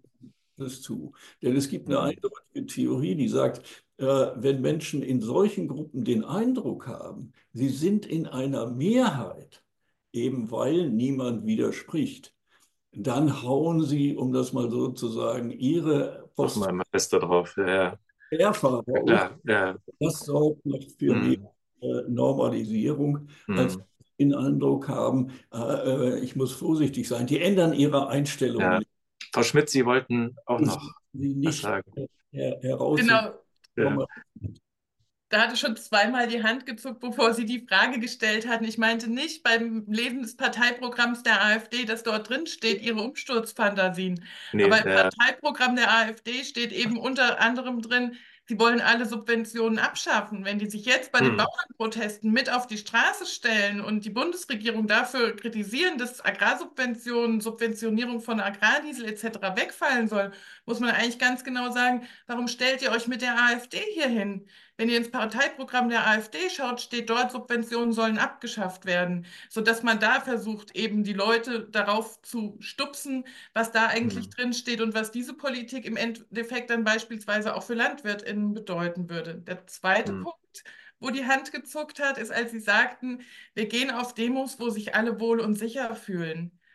Das ist in Großstädten der Fall. In ostdeutschen mhm. Kleinstädten möchte ich darauf hinweisen, dass es ganz, ganz viel Mut kostet, auf diese Demonstrationen zu gehen. In Orten, wo ein Drittel AfD wählt, wo noch ein Teil Freie Sachsen wählt, mhm. wo Leute mit Gesicht, mit dann, wenn es für einen Ort wie Bautzen, wo es 1400 Leute sind, absolut grandios ist, sind dort Gegenproteste von Rechtsradikalen. Dort sind Leute, die im Umfeld stehen, die die Leute erkennen. Und deshalb würde ich da einfach nochmal eine Lanze brechen für die ganzen Menschen, die auch gerade in den kleinen Städten mhm. gerade auf die Straße gehen und es kein Wohl und sicher fühlen für die ist mhm. an manchen Stellen, die aber trotzdem bestärkt von den Demos nach Hause gehen. Und ich glaube, dann sind wir auch mhm. bei dem Punkt äh, der Frage, die Sie gestellt haben. Jetzt komme ich nach zwei anderen Punkten auf die Beantwortung. Und es ist, ja, wir müssen irgendwie reden. Wir müssen uns auch selbst weiterbilden und bei, auf den Demos vielleicht auch Leute kennenlernen und Leute sehen, die dann mit einem im Kleingartenverein sind, wo man vorher sich nicht getraut hat, über bestimmte Themen zu sprechen und dann trifft man die plötzlich auf einer Demo. Und dadurch entstehen, glaube ich, auch Netzwerke, die außerhalb dieser Demonstrationen funktionieren. Natürlich können wir jetzt nicht bis zum Juni zur Kommunal- und Europawahl hm oder auch bis zum 1. September zur Landtagswahl in Sachsen jetzt alle zwei Wochen Großdemonstrationen machen. Wir müssen weiterhin auf der Straße bleiben, diese Netzwerke aufrechterhalten und weiterschmieden, aber auch schauen, was können wir denn noch machen? Können wir Vernetzungsarbeit machen von Menschen, mhm. die bisher nicht politisch aktiv waren? Und ich glaube, da muss jetzt einfach, und ich bin durch Zufall in Dresden in der Orga-Gruppe irgendwie mit drin, weil ich ja keine anderen Hobbys habe. Ähm, ähm, dass wir dort einfach schauen müssen, dass wir diese Netzwerke stark machen, dass dann auch mal ad hoc etwas passieren kann, wenn jetzt plötzlich die rechtsradikalen Freien Sachsen für Anfang April hm. etwas angemeldet haben. Ihr seid die Brandmauer, wir seid das Volk und hier eine Demonstration machen wollen, dass dann auch mal Leute zu einem Gegenprotest oder ähnlichem mit auf die Straße gehen. Aber das Wichtigste ist tatsächlich die Netzwerkarbeit und die Aktivierung derer, die jetzt in Anführungsstrichen nur, was total wichtig ist, auf die Demos gehen, zu aktivieren, selbst aktiv zu werden und auch sprechfähig zu werden, weil einfach in vielen Kreisen jetzt das Bedürfnis da ist zu sprechen, mhm. aber trotzdem irgendwie so das Gefühl da ist, wir sind jetzt überhaupt nicht so richtig sprachfähig, weil wir das über Jahre irgendwie vermieden haben, über politische Themen zu sprechen. Und ich glaube, das ist der Punkt. Und dann muss jede Person für sich entscheiden, wie groß dann ja eventuell der Verlust des Erbes ist, wenn ich jetzt mit Onkel Hans-Georg oder ich weiß nicht mehr, wie ich ihn vorhin genannt mhm. hatte, äh, auf der Familienfeier diskutiere, dass seine Aussage hart rassistisch ist. Ähm, aber wir müssen erstmal eine Sprechfähigkeit mhm. erlangen, um überhaupt die, ähm, die äh, Frage uns stellen zu können, wollen wir jetzt versuchen zu widersprechen, wenn wir das über Jahre vermieden haben. Mhm. Wir haben jetzt viel auf der, ja, Herr Heidmeier. Ja, äh, Frau Schmidt hat natürlich einen ganz, ganz wichtigen Punkt äh, genannt, dass man äh, bei den Demonstrationen zwischen Ost und West tatsächlich mhm. unterscheiden muss. Das ist äh, wahrscheinlich äh, Westdeutsche hat man auch gar nicht so ein Gefühl dafür, äh, was das eigentlich bedeutet, in, in den äh, Kleinstädten und Dörfern in Ostdeutschland äh, dort äh, auf die Straße zu gehen. Ich hatte ja vorhin schon äh, äh, angedeutet, dass die AfD sich die sozialgeografische äh, Struktur Ostdeutschland sehr zunutze macht.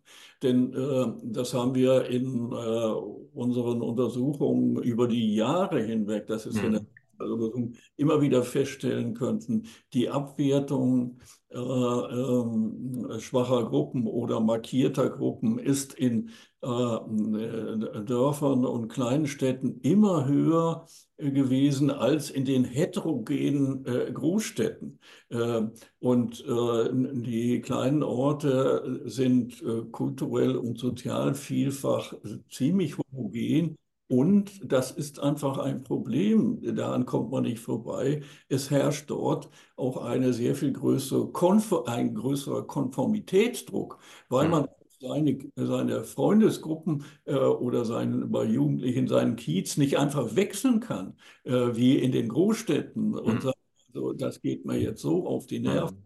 Ich wechsle einfach meinen Kontext. Das, das funktioniert ja so nicht. Und deshalb ist äh, die Mutfrage dort äh, noch eine äh, ganz andere. Mhm.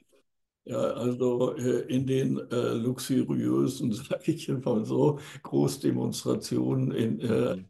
Ist. Ich glaube, das ist generell für, für Menschen, die sich im, im Osten jetzt platt gegen Rechtsextremismus oder oft ja auch für Menschenrechte, für Geflüchtete einsetzen, tatsächlich sehr viel mutiger. Ich erlebe es auch bei Journalisten, Kolleginnen und Kollegen, die ja. sag mal, bei Regionalzeitungen in Chemnitz oder anderswo schreiben. Äh, das ist schon was anderes, als wenn ich im Publikforum irgendwie in, äh, in der Krebsmühle in meinem warmen Büro sitze und über die Welt nachdenke, da habe ich es einfacher. Das muss man auch einfach immer wieder sagen, dass da Menschen sich auch Bedrohungen aussetzen, was auch höchsten Respekt verdient, finde ich, auch was, was, was die tun, auch für, für unsere Demokratie.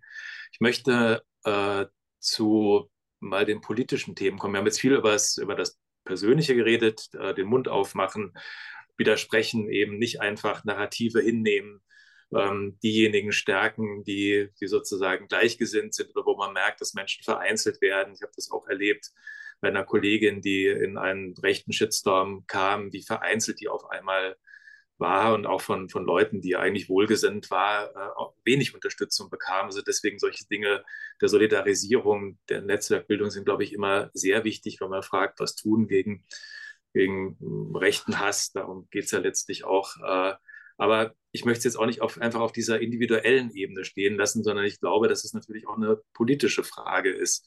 Also das jetzt einfach auf die Einzelnen abzuwenden, naja gut, ihr müsst das hier klären, hilft ja auch nicht.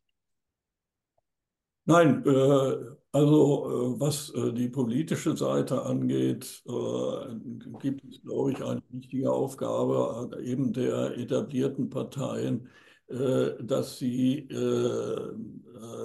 versucht, Repräsentationslücken zu schließen. Das habe ich vorhin schon mal versucht anzudeuten, dass sich große Gruppen, gerade auch in Ostdeutschland, einfach nicht wahrgenommen hm und wer nicht wahrgenommen wird, äh, ist ein Nichts. Und dann äh, kommt die AfD daher und sagt, wir machen euch wieder sichtbar. Also mhm. äh, über entsprechende Angebote.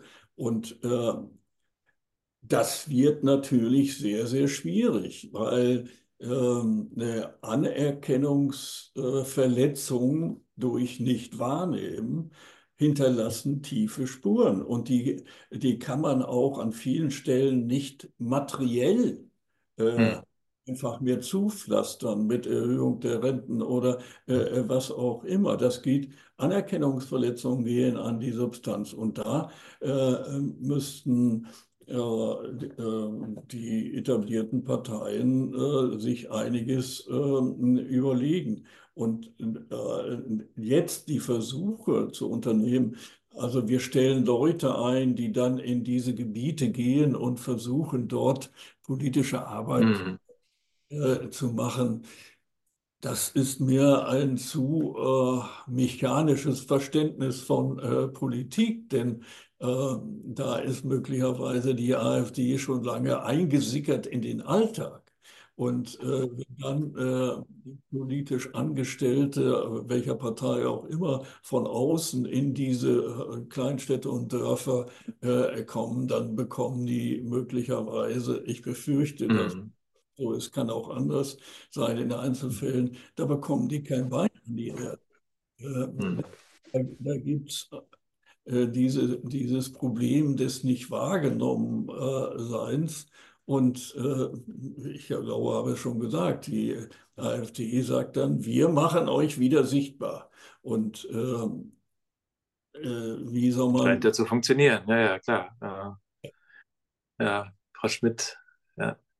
Ja, ich wechsle mal auf eine andere Ebene, weil ich jetzt ja, ja nicht diejenige bin, die ähm, für eine politische Partei oder ähnliches hier sitze. Mhm. Wie gesagt, parteilos, saß zwar mal für die Grünen im Stadtrat, aber bin bekennende Wechselwählerin aber würde gerne nochmal die Akteurin Kirche und Wohlfahrt in dem hm. Prozess äh, vielleicht mit in die Diskussion bringen. Zwar haben wir in Sachsen auch das Problem, letzter Sachsen-Monitor, also eine äh, quantitative Studie zu Einstellungen innerhalb der Bevölkerung, uns zwar auch wieder gezeigt hat, das Vertrauen in die Kirche ist weiter gesunken, aber das Vertrauen in Arbeitgeber, was zum Beispiel ja auch Wohlfahrtsverbände sind, hm. ist entsprechend hoch. Und deshalb ist es aus meiner Sicht wichtig, gerade in diesem Wahljahr, aber auch darüber hinaus, dass sich sowohl Kirche als auch Diakonie, Caritas etc. Ähm, als Akteurin im politischen Raum verstehen, die sich für die Demokratie mhm. entsprechend einsetzen sollte. Deshalb bin ich zum Beispiel auch sehr dankbar, dass jetzt die Bischofskonferenz ähm, ein entsprechendes Statement abgegeben hat. Da geht es jetzt zwar erstmal in Richtung, warum können Christinnen nicht in der AfD aktiv sein oder sie wählen aber dass Kirche und Diakonie beispielsweise auch im Wahljahr ihre eigenen Themen setzen. Mhm. Beispielsweise die Diakonie Deutschland wird im Vorfeld der ähm, Europawahl den sogenannten Sozialomaten machen oder auch regionale Diakonien werden in Sozialomaten im Vorfeld der Landtagswahlen machen, wo wir ganz deutlich gefragt sind, als Kirche, als Verbände, unsere eigenen sozialpolitischen mhm. Themen in den Vordergrund zu stellen, damit die Diskussionen im Wahljahr nicht von den hochpolarisierenden Themen bestimmt sind, sondern dort zum einen auch die WählerInnen natürlich die Möglichkeit mhm. bekommen, entsprechend ähm, ihre eigene politische Meinungsbildung entsprechend mitzumachen, aber dort auch klar herausgestellt wird, was sind unsere Positionen und was, wie wird es auch entsprechend diskutiert, mhm. um dort auch andere Themen zu setzen, aber auch ganz klar in der Haltung zu sein, ähm, was nicht wählbar ist. Hm.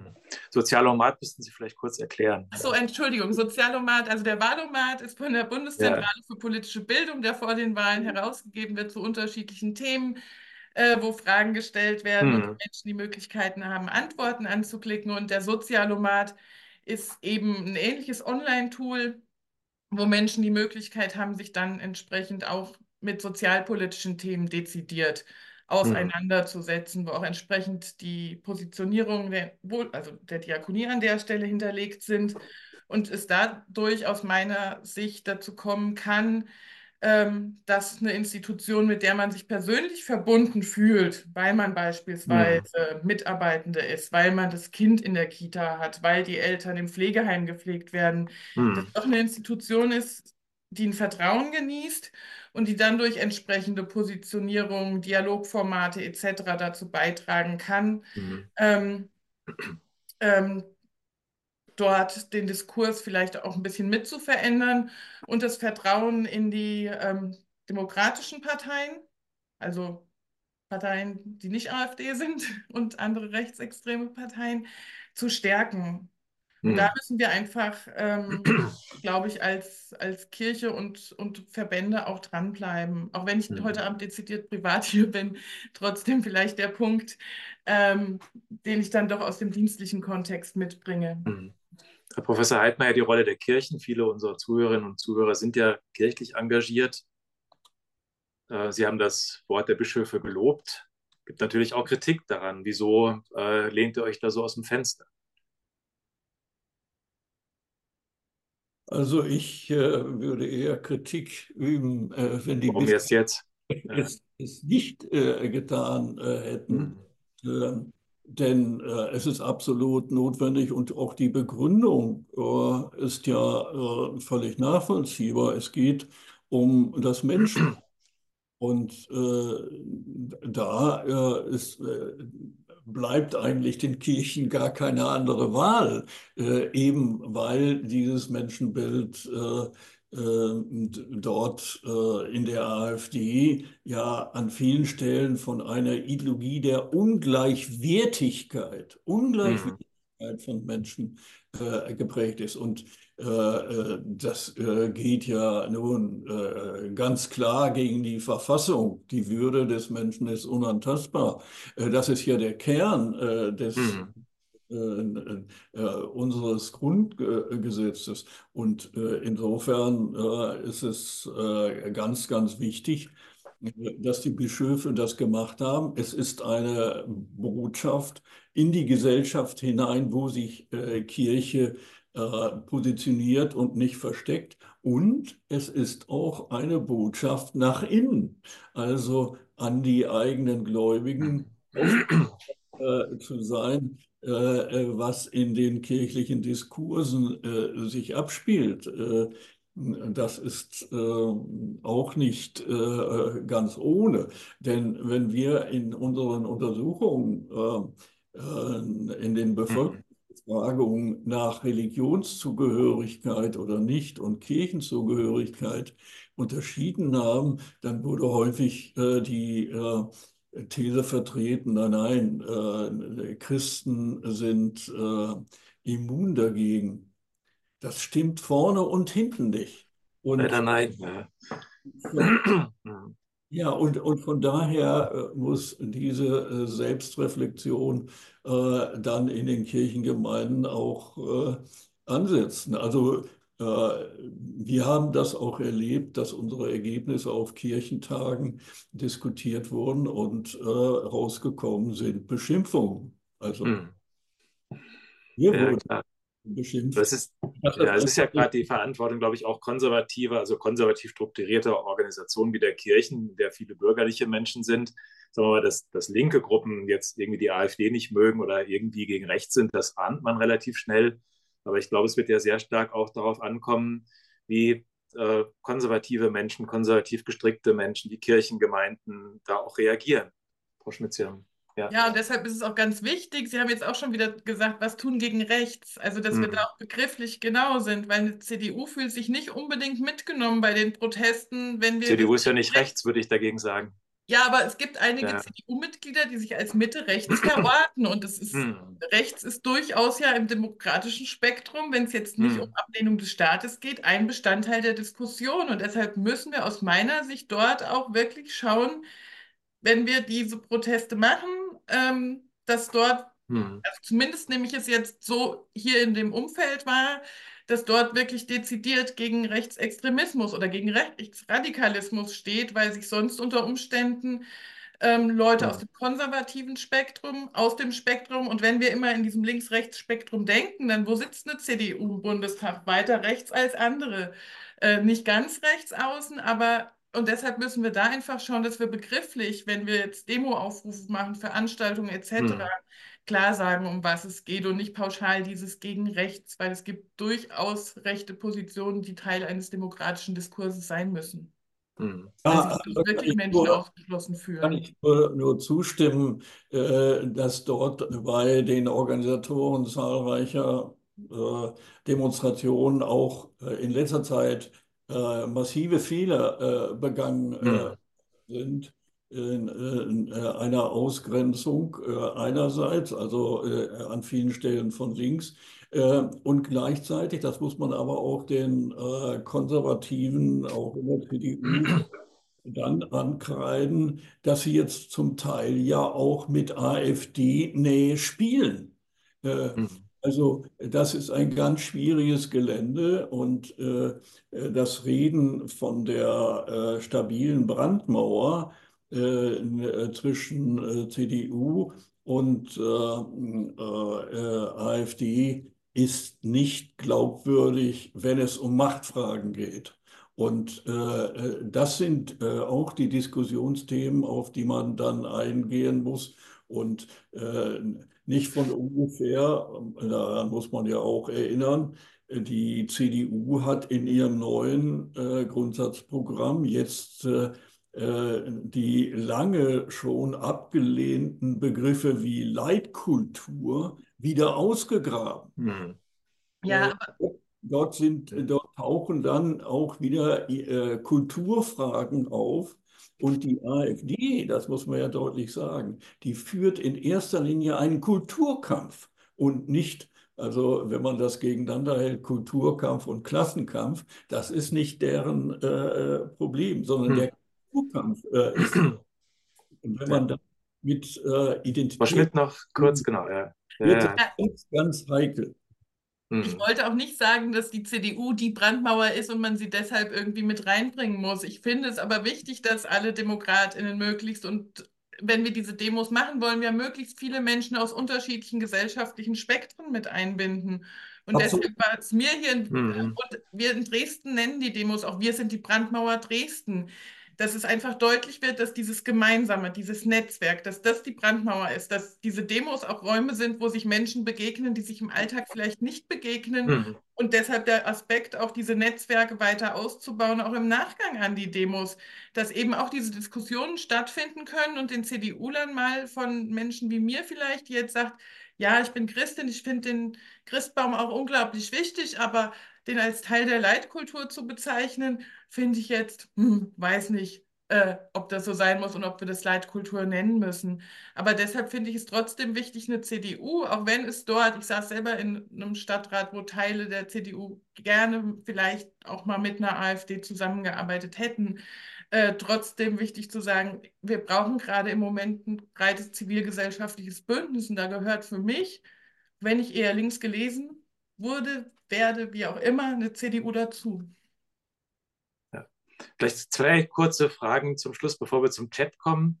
A, hilft ein AfD-Verbot? Und B, sind die Demonstrationen die Wende? Das ist keine kleine Frage, ob ein AfD-Verbot hilft, weil das eine Frage ist, die mindestens so abendfüllend ist wie unser Thema. Ich bin unentschlossen, denn wenn das AfD-Verbot scheitert, fühlt sich die AfD bestärkt. Ähm, das ist so das mein momentanes Bauchgefühl und ich möchte auch einfach nur so kurz darauf antworten.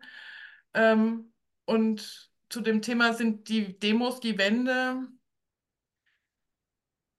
Ich denke, dass sie eine Wende sein können, wenn jetzt klug weitergemacht wird. Wenn der Vibe, der von den Demos kommt, in Netzwerke, in Aktivierung von Menschen, die bisher sich nicht politisch engagiert haben, die sich vielleicht auch als unpolitisch empfunden haben, wenn dort einfach weitergemacht wird, Netzwerke gebildet werden und das über das Jahr hinweg, wo Demos dann auch weiterhin Teil sein können, genauso aber Stadtteilinitiativen, ähm, die Unterstützung von Menschen in den ländlichen Regionen und eben Bildungsangebote zu schaffen, eventuell auch aus dem Umfeld von diesen Demonstrationen, um dort einfach Multiplikatorinnen in die privaten Bereiche zu schaffen. Also äh, äh sind die Demonstrationen die Wende, das hängt äh, von mehreren Bedingungen ab. Äh, äh, einmal, ob tatsächlich Effekte auftreten. Das heißt beispielsweise, dass äh, die Meinungsbefragungen bei der AfD zurückgehen. Das ist äh, auf die, im, im Bundesgebiet äh, ein bisschen der Fall. In den Ländern, wo sie ja sehr viel stärker präsent sind, auch in der Fläche, habe ich nicht den Eindruck, dass es dort äh, diesen Effekt gibt. Und da ist die Frage, ob die Bündnisse für Demonstrationen auf Dauer halten. Frau Schmidt hat völlig recht. man muss das festigen. Derzeit sind sie an vielen Stellen äh, durchaus äh, ziemlich äh, fragil. Und äh, es ist ein altes Thema, wie man äh, solche Bewegungen verstetigt. Also äh, ein ganz prominentes Beispiel ist Fridays for Future. Die sind weitgehend verschwunden was ihre öffentliche Wahrnehmung angeht. Und das ist ein generelles Problem ähm, so dass man ähm, da äh, schon sehr hartnäckig sein muss, um das zu verstetigen, äh, wenn man gleichzeitig keine Effekte sieht. Äh, Und zu der zweiten Frage zum AfD-Verbot. Ich habe im September letzten Jahres, als die ersten äh, Positionen so aufkamen, habe ich äh, in der Süddeutschen Zeitung einen Artikel geschrieben, das ist der falsche Weg, äh, denn es ist wirklich völlig unsicher, ob ein Verbotsantrag wirklich durchkommt. Denn die, selbst der Verfassungsschutz hat bisher geschrieben, äh, die sei in Teilen rechtsextrem. Dann fragt man sich natürlich, was ist denn mit den anderen Teilen? Und will man dann äh, die äh, Partei verbieten? Äh, und äh, meine These ist, äh, die Vertrauensverluste in die Demokratie würden noch weiter verstärkt. Wir hätten wirklich ein Demokratie theoretisch und Demo Demokratie praktisches Problem. Und äh, man muss dann schon eher befürchten, dass es, wenn das äh, so käme, dass es dann zu weiteren Radikalisierungen kommt. Und man muss äh, auch an die NSU oder an den NSU denken. Der ist entstanden aus dem Zerfall des Thüringer Heimatschutzes. Also, äh, weil dann äh, Kleingruppen sich äh, noch viel stärker radikalisieren und äh, der Satz gilt, glaube ich, staatliche Repression erzeugt rechtsextreme Innovation. Das heißt, man erfindet sich immer wieder neu. Und wenn die Verbotsstrategie, ähm, also als äh, Clipschalter sozusagen, Verbot gleich Lösung, äh, äh, funktionieren äh, sollte, dann dürfen wir die Probleme nicht haben. Denn äh, äh in den 90er Jahren sind 40, 50 rechtsextreme Gruppen verboten worden. Aber wenn man die Zahl der Rechtsextremen, also der gewalttätigen Rechtsextremisten sieht, die wächst. Und äh, das löst äh, äh, überhaupt äh, kein äh, Problem. Es muss an der Stelle auch eine andere Art von äh, Politik auf, auf den Tisch, um dort Erfolge zu haben. Und Politik heißt, und das war am Anfang ja schon mal das Thema, auch eine andere Art von Digitalpolitik. Dort, wo äh, die Mobilisierung eigentlich hochgradig äh, stattfindet. Und außerdem ein Verbot kann diesen digitalen Raum überhaupt nicht abdichten. Da, da, ändert sich gar nichts, selbst wenn äh, ein formales Verbot auf den Tisch äh, kommt. Also die Gesellschaft muss äh, das regeln und nicht Juristen. Herzlichen Dank erstmal soweit äh, in dieser Runde. Jetzt endlich sind die Fragen dran. Der Herr Rommert, äh, der Anwalt des Publikums, schaltet sich ein. Er hat einen lebhaften Chat. Ich habe so ein bisschen drauf geguckt, äh, beobachtet. Ich weiß nicht, wie viele Meldungen es gab, aber ich glaube mehrere hundert. Also alle Achtung, jetzt bin ich mal gespannt, was er da rausfiltert. Ja, ich auch. Ähm, ich glaube, Sie sehen mich noch nicht, aber ich spreche einfach schon mal. Äh, und zwar ist es tatsächlich so. Also im Chat war ganz, ganz viel Bewegung. Herzlichen Dank allen, die sich dann beteiligt haben. Und es äh, gab eine große Unzufriedenheit und ich bin mir auch noch nicht sicher, ob die schon gelöst wurde, weil so der Eindruck war, wo sind die ganz praktischen Dinge? Und da wurden eben auch einige Geschichten erzählt, so, ähm, Unsicherheiten, Ängste, wo man gemerkt hat, na, was ist es da? In meinem Ort wurde jetzt bei AfD-Mitgliedern das Haus beschmiert, das ist doch drüber. Sollen wir Leute äh, in die Talkshows noch einladen oder nicht? Was heißt es denn, ähm, mit den Leuten in den Diskurs zu gehen? Also eine, eine, große Unsicherheit, weil auch Menschen erzählt haben, wie sie in eigenen Vereinen zum Beispiel sagen, lass uns doch dem Bündnis gegen rechts anschließen und dann gesagt wird, hier bitte Politik außen vor lassen. Also ähm, ja, da war, ist der Wunsch einfach im, im, Chat gewesen, noch ein bisschen mehr zu hören. Am liebsten drei Punkte. Was konkret? Was kann ich mitnehmen aus dem Abend? Vielleicht das mal so als einen Themenbereich und ich mache die anderen auch noch mal äh, kurz auf und vielleicht machen Sie sich eine kleine Notiz und äh, können auf die dann ähm, ähm, im Bündel dann reagieren. Ähm, eine ganz konkrete Frage war, ähm, wenn Sie, Herr Heidmeier, Heidmeier, Professor Heidmeier hatten das gesagt, ähm, dass die AfD verspricht, wir machen euch sichtbar. Aber wie könnten denn die anderen Parteien, was könnten die tun für die Sichtbarkeit für die Menschen, die sich eben noch nicht gesehen fühlen? War auch eine Frage, die ich hier gerne einbringen würde.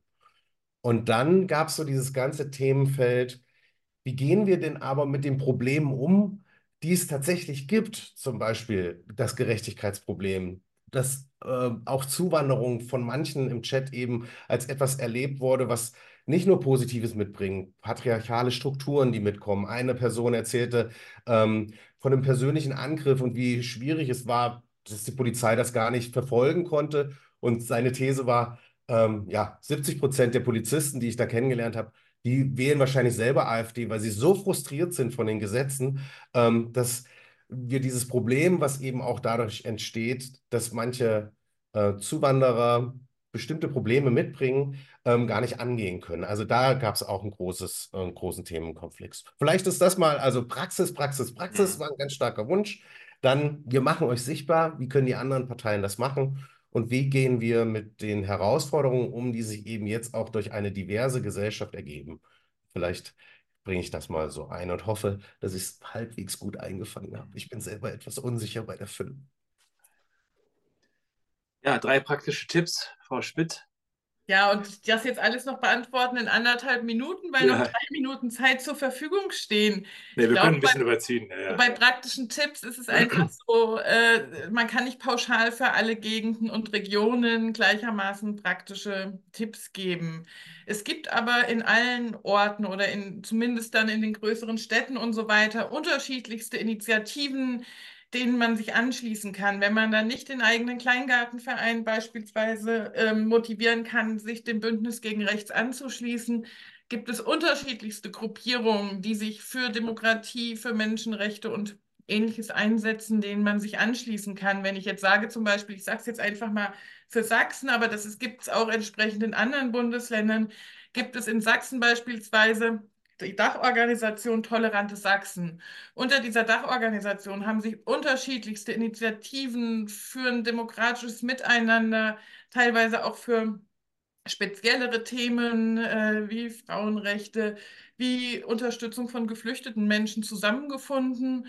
Ähm, die haben eine Homepage und dort kann man sich für die eigene Region raussuchen, was es für unterschiedlichste Initiativen gibt, von denen man vielleicht so noch nicht viel mitbekommen hat, wo man aber auf jeden Fall auf Gleichgesinnte trifft.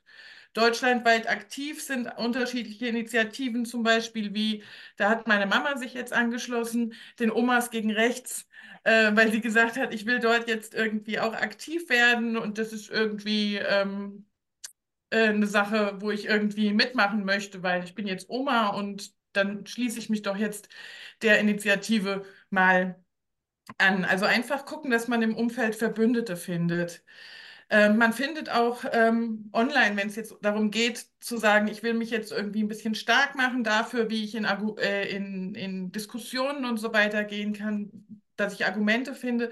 Ich finde, eine unter ganz vielen Initiativen, die es äh, gibt, zum Beispiel die Initiative Kleiner 5, ähm, die haben eine Publikation herausgegeben, Sag was, haben aber auch online ganz tolle Videos und äh, Argumentationshilfen äh, zum Umgang mit Personen, die menschenverachtende Dinge äußern, sodass man sich selber auch ein bisschen empowern kann, auch im digitalen Raum, wenn Sie jetzt sagen, okay, ich will was machen, aber habe gerade irgendwie kein Angebot zum Thema bei mir in der Umgebung, kann man sich online auch ganz tolle Dinge suchen. Und ähm, der dritte praktische Tipp ist ähm, vielleicht, wenn es im eigenen Ort noch nichts gibt, ähm, sich einfach vielleicht, wenn man weiß, im privaten Umfeld gibt es den einen oder die andere, die irgendwie ähm, äh, vielleicht auch aktiv werden möchte, zu sagen, wir bilden jetzt einfach mal eine Gruppe, reden und vielleicht kommen dann durch Freundinnen und so weiter, die dort mit aktiv sind, Menschen dazu und gestaltet vor Ort selbst was und lernt dadurch neue Menschen kennen, die gemeinsam mitmachen möchten. Weil es ist ganz oft so, dass wenn man anfängt und einfach selbst mal initiativ wird, finden sich ganz schnell ganz viel Gleichgesinnte. Also selbst an Orten wie Bautzen, wo ich war, war es ja auch so, dass sich dort sehr schnell ein Netzwerk aufgebaut hat, um selbst aktiv werden zu können. Und beispielsweise ähm, auf der Seite, wo die bundesweiten Demos jetzt aufgelistet werden, finden sich dann auch ganz praktische Tipps, ähm, wenn man dann sagt, ich habe zwar noch nie eine Versammlung angemeldet, Sie wollen jetzt aber in Ihrem Umfeld aktiv werden und vielleicht selbst was machen, finden Sie dort auch Tipps und Tricks, wie man aktiv werden möchte. Das wären jetzt so drei Punkte von ganz vielen, die ich im Kopf habe, aber die vielleicht einfach so kurzfristig wirken können, wenn man jetzt mhm. selbst wirklich schnell aktiv werden möchte. Und ich lasse es jetzt bei der Beantwortung der Frage. Ich sehe auch, dass im Chat schon viele Tipps auch getauscht werden. Das ist ja auch eine gute Möglichkeit, wenn man auch dieser Abend kann ja dazu dienen, dass Menschen sich einfach vernetzen und sagen, ich kenne diese Initiative und guck doch mal hier. Äh, also da kann man doch auch einiges machen. Herr Professor Heidmeier, ähm, um die Zeit besser zu nutzen, nehme ich Sie jetzt einfach als denjenigen, der die politischen Fragen beantworten soll.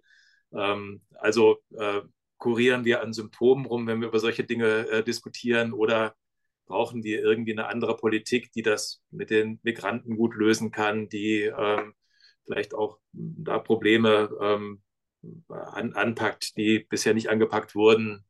Äh, ja, äh, äh, dass es eine kontrollierte Einwanderungspolitik äh, geben muss, das bezweifelt, glaube ich, niemand. die Frage ist, welche Instrumente zur Verfügung stehen und mhm. auch selbst diesen, diese absurden äh, zwangsweisen Ausweisungen, das sind ja auch keine Lösung. Also mhm.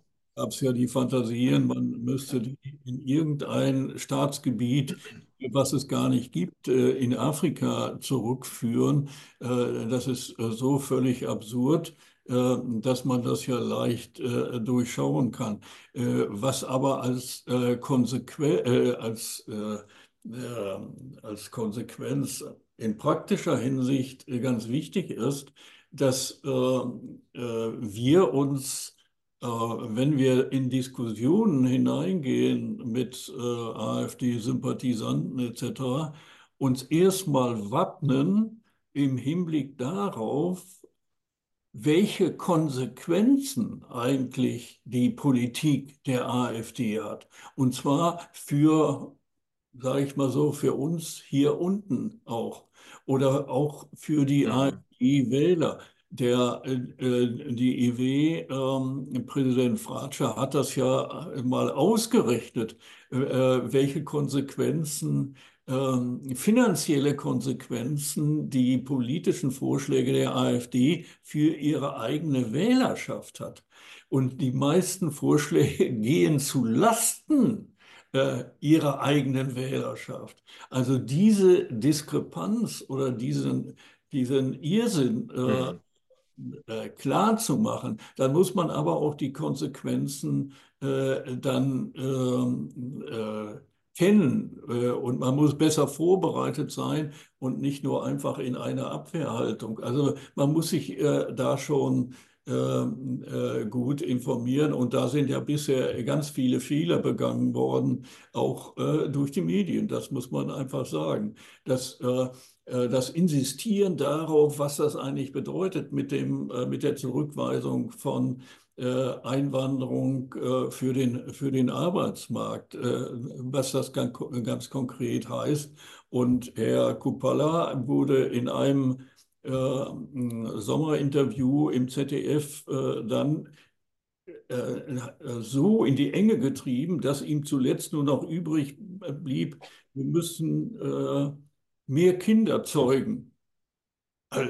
Also da äh, da wird dann dieser ganze äh, Irrsinn äh, äh, doch äh, sichtbar. Also äh, im praktischen Bereich sich so informieren, dass man immer wieder insistiert, was sind das für Konsequenzen im Hinblick auf das Zusammenleben, im Hinblick auf den Wohlstand. Also da hat man natürlich schon genug zu tun. Und bezogen auf das, was ja anklang im Hinblick auf Gerechtigkeitsprobleme, soziale Ungleichheit, da hilft es nichts, äh, außer man geht in die politischen Parteien hinein und investiert dort, dass dort eine andere Art von äh, Politik gemacht wird. Ähm, äh, gerade, ich hatte ja zwischendurch mal erwähnt, dass diese langfristigen äh, Verschiebungen, die begannen ja vor allem in den 2000er Jahren. Da hat man diese Frage sozialer Ungleichheit, die damals ganz rapide äh, anwuchs, die hat man einfach nicht bearbeitet, weil möglicherweise der Kapitalismus schon viel zu stark war und das gar nicht zugelassen hat und die nationalstaatliche Politik er hatte Kontrollverluste und konnte dagegen gar nichts machen oder man wollte nichts machen.